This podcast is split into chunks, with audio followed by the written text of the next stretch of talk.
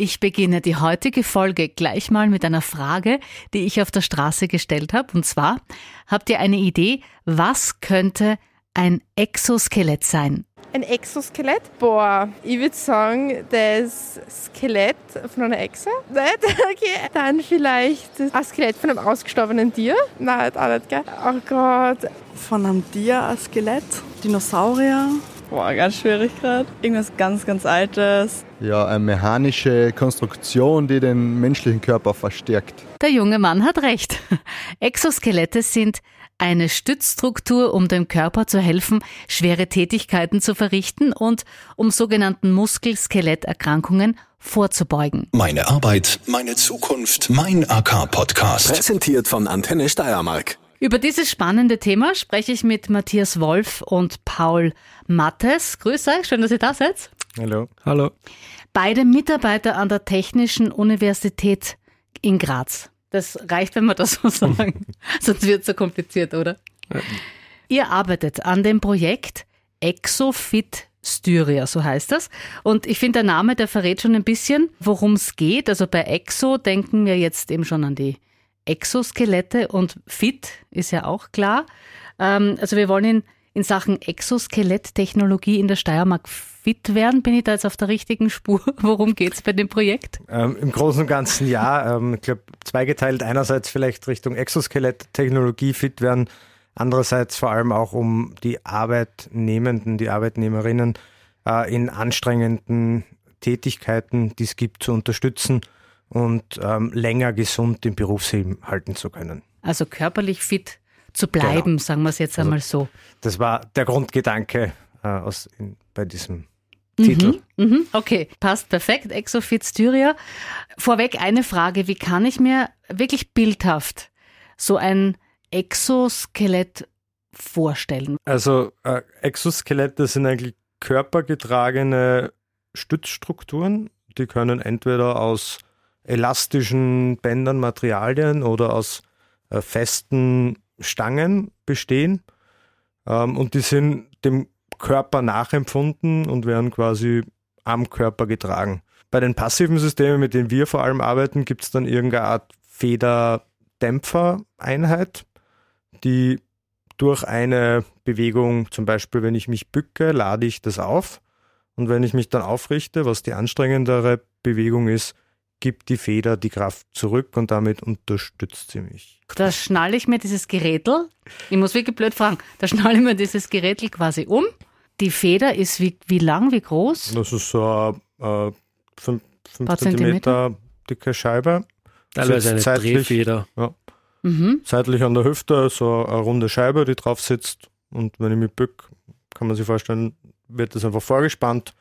Und dann, wenn ich aufstehe, drückt mir das quasi einfach nach oben. Hilft es mir in der nach oben Bewegung äh, wieder mich aufzurichten? Genau. Beziehungsweise, wenn ich mich einfach nach vorn fallen lasse, dann falle ich ein bisschen hin, aber dann habe ich irgendwo den, den Punkt erreicht, wo die Feder so vorgespannt ist, dass sie die, den Druck ausgleicht.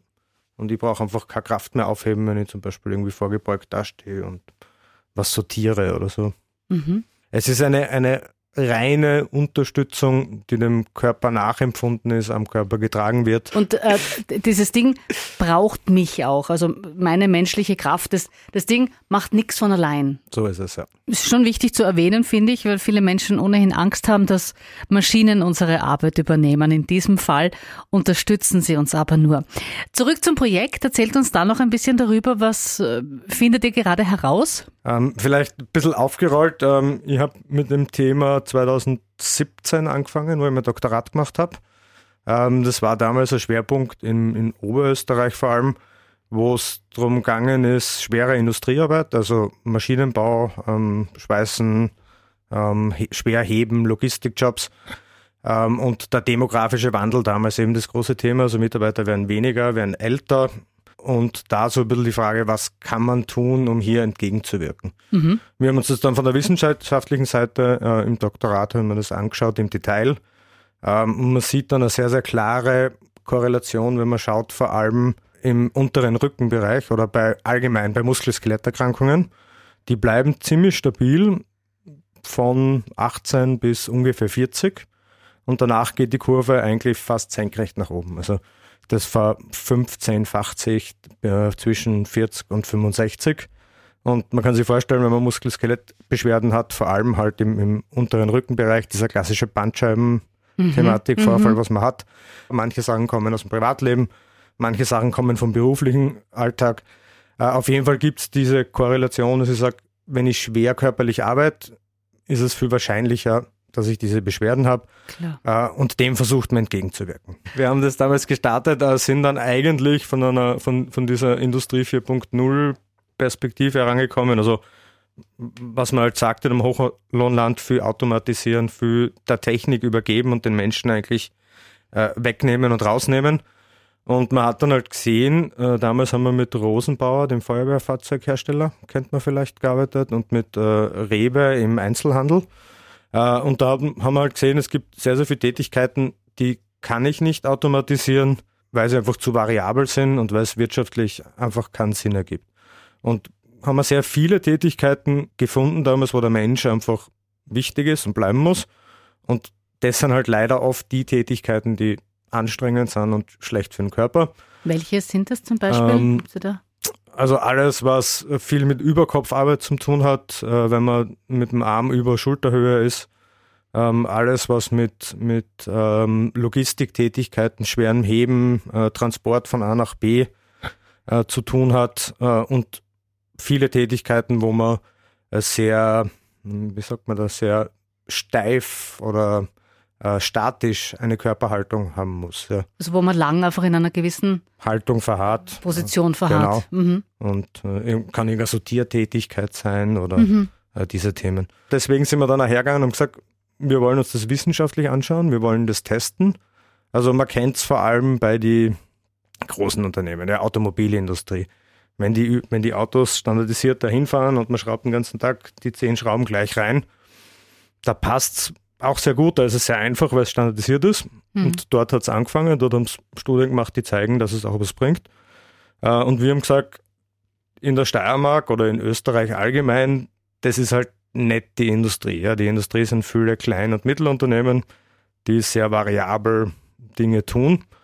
Und das war dann eigentlich der Grundgedanke, ähm, wo wir bei diesem äh, Fonds eingereicht haben und gesagt haben, wir würden uns gerne anschauen, wie schaut es denn für die breite Masse der Betriebe in Österreich aus?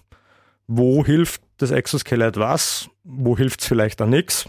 Und ist das etwas, was die Versprechen haltet, die es gibt, oder kann man es vielleicht auch nicht so brauchen? Ja? Ihr seid ja gerade mittendrin, kann man sagen, oder? Weil bis ähm, nächstes Jahr, also bis 2024, ähm, läuft die Studie noch.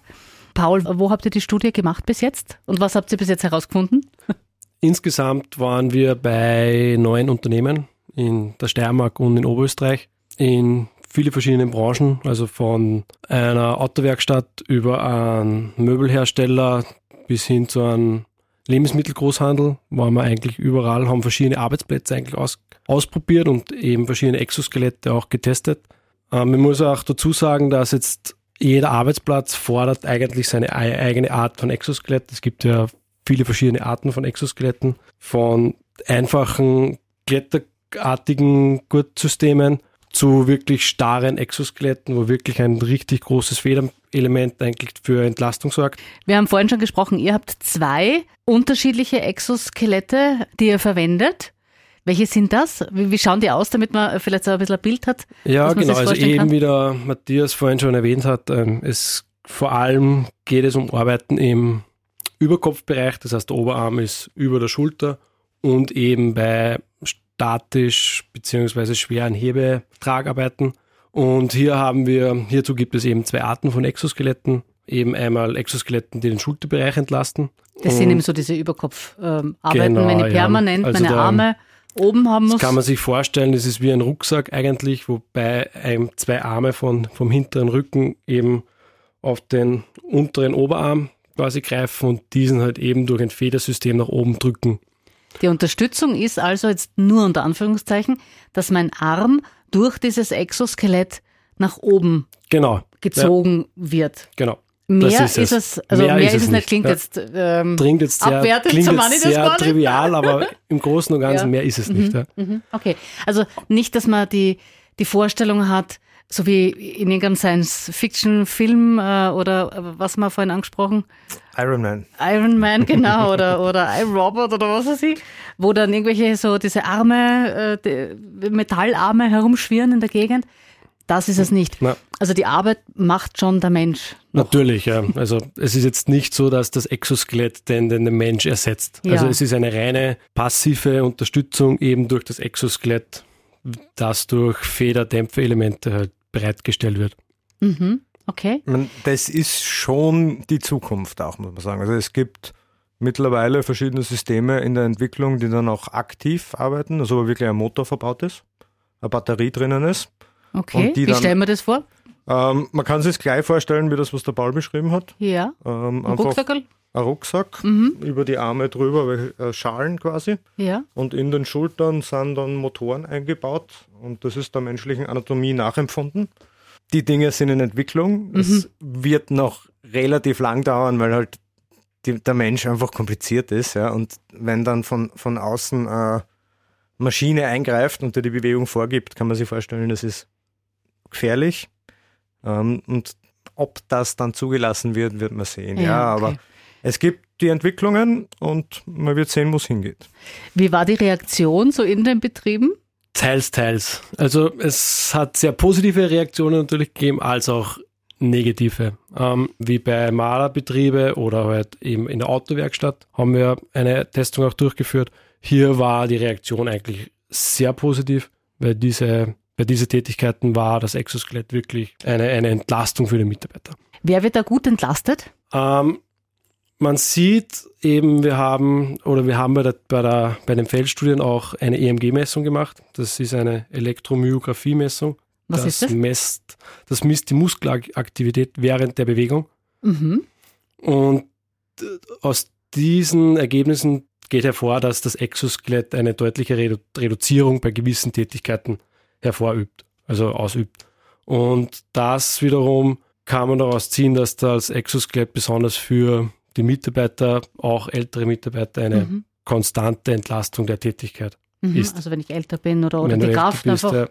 nicht so habe, dann hilft mir das. Und aus der Erfahrung Aber- heraus, sage ich mal, bei den Studien, die ich damals gemacht habe, und ich glaube, ihr habt das jetzt auch wieder gesehen, es ist schon so, dass, sagen wir mal, ältere Mitarbeiter im Allgemeinen und vor allem dann, wenn, man's, wenn man den Körper spürt anfängt und wenn man schon leicht Beschwerden hat, Mhm. äh, viel aufgeschlossener dem gegenüber sind. Ja. Man muss sich halt trotzdem vorstellen, das sind körperlich anstrengende Jobs und da sind die Menschen, die dort arbeiten, meistens also sehr fit auch. Ja. Und alles, was mir in der Arbeit eine Spur langsamer macht, stoßt eher auf Ablehnung grundsätzlich. Ja, also das ist das, was der Paul vorher gesagt hat. Es zwingt mir halt ergonomisch richtig zu heben, äh, geraden Rücken und aus den Knien. Aber das dauert halt, ja. Und wenn ich schnell arbeite und vielleicht kennt man es selber auch, wenn man irgendwo halt im Garten arbeitet oder was, wer geht schon wirklich in die Knie hinunter und hebt was, bis er Schmerzen hat? Man reißt dann halt irgendwie und Hauptsache es ist schnell und da ist wichtiger, ich bin schnell fertig und mache dann vielleicht eine Pause und krieg das gleiche Geld, ob ich es so oder so mache. Mhm. Ähm, also da, da spülen dann sehr viele Themen in die Evalu- Evaluierung rein, ja, und so wie der Paul gesagt hat, wir haben es halt objektiv angeschaut und das gemessen, ja, und am Muskel sieht man die eine oder andere Auswirkung. Viel, viel wichtiger ist dann halt das Subjektive, ja. Äh, Es bringt nichts, ein gutes Exoskelett zu haben, wenn die Mitarbeiter es nicht anziehen Ja, weil es es langsamer macht oder weil es heiß ist und man schwitzt drinnen oder weil es halt ähm, eine Spur zu klein ist für. Es muss wirklich der Mensch, das Skelett und die Arbeit gut zusammenpassen, damit man das nachhaltig einsetzt. Was hat das eigentlich für ein Gewicht, wenn wir jetzt bei diesem Rucksack bleiben? Wie schwer ist das? Kommt wiederum auf das Art des Exoskeletts an. Also das ganz einfache ist unter einem Kilo Okay. bis hin zu drei, vier Kilogramm. Weil nicht, dass ich dann so einen schweren Rucksack habe, dass ich dann wieder vom Rucksackkreuz wegkriege. Ja. Okay. Was waren so die Rückmeldungen der Testpersonen? Ja, also eine, eine große Rückmeldung war eben, dass die dass das Exoskelett halt eben die, die Haltungskorrektur und eben auch die, die ergonomische richtige Bewegung einfach ähm, voraussetzt. Das heißt eben, wie der Matthias gesagt hat, man muss in die Knie gehen, man kann eben nicht rotieren, eben halt Rotation und gleichzeitig eine Hebebewegung ausführen, da blockiert das Exoskelett. was halt eben den großen Vorteil hat, dass man eben die richtige Bewegung halt und die körperschonende Bewegung ausübt. Auf der anderen Seite ist halt natürlich auch der große Nachteil, dass das wiederum ähm, Bewegungseinschränkungen zur Folge hat und der Tragekomfort halt darunter leidet. Und da ist es halt eben die, die Schwierigkeit, hier die richtige Balance von Unterstützung und Tragekomfort, sage ich jetzt einmal, zu finden, dass eben die Mitarbeiter das Exoskelett auch verwenden. Ein sehr positives Beispiel habt ihr mir aber schon erzählt, wo äh, man wirklich sieht, dass das Exoskelett gut unterstützen kann. Genau, also wir waren eben ganz bei einem spannend. Unternehmen, die Silos für die Silofahrzeuge herstellen und die müssen eine besondere Schweißnaht durchführen, das heißt Tandemschweißen, wo die gleichzeitig innen und außen am selben Schweißpunkt schweißen, um eben sicherzustellen, dass dieser, dass diese Schweißnaht einfach der Norm entspricht, beziehungsweise den Belastungen standhält. Und hier ist es eben wichtig, dass du eben eine ruhige Hand hast und da ist eben das Schulterexoskelett, besonders halt eben mit der Entlastung des Oberarms und somit halt der Ruhestellung des Oberarms eine besondere Hilfestellung, eben diese Schweißnaht eben durchzuführen. So wie diese Exoskelette Menschen stützen, habt ihr natürlich auch Unterstützung gehabt bei eurer Arbeit oder habt es nach wie vor? Äh, wer ist das? Ihr möchtet so ein bisschen Danke sagen, gell? Ja, also ähm, das ganze Thema wäre natürlich nicht möglich gewesen, wenn wir erstens einmal nicht von der Arbeiterkammer äh, die Förderung bekommen hätten, muss man auch erwähnen. Ähm, und wenn wir nicht in den Studien Unterstützungen gehabt hätten bei den, äh, sage ich mal, Elektromyographie-Messungen von der AUVA, ein Kollege, ähm, der uns da die Technik bereitgestellt hat, die die äh, Messungen auch begleitet hat und auch die Bereitstellung der Exoskelette für die Feldstudie natürlich, ähm, dass man in, in der Breite und Menge, wie wir es gemacht haben, messen kann, müssen wir uns bei, dem, äh, bei der AWB Schraubtechnik dann auch bedanken, dass sie uns da unterstützt hat.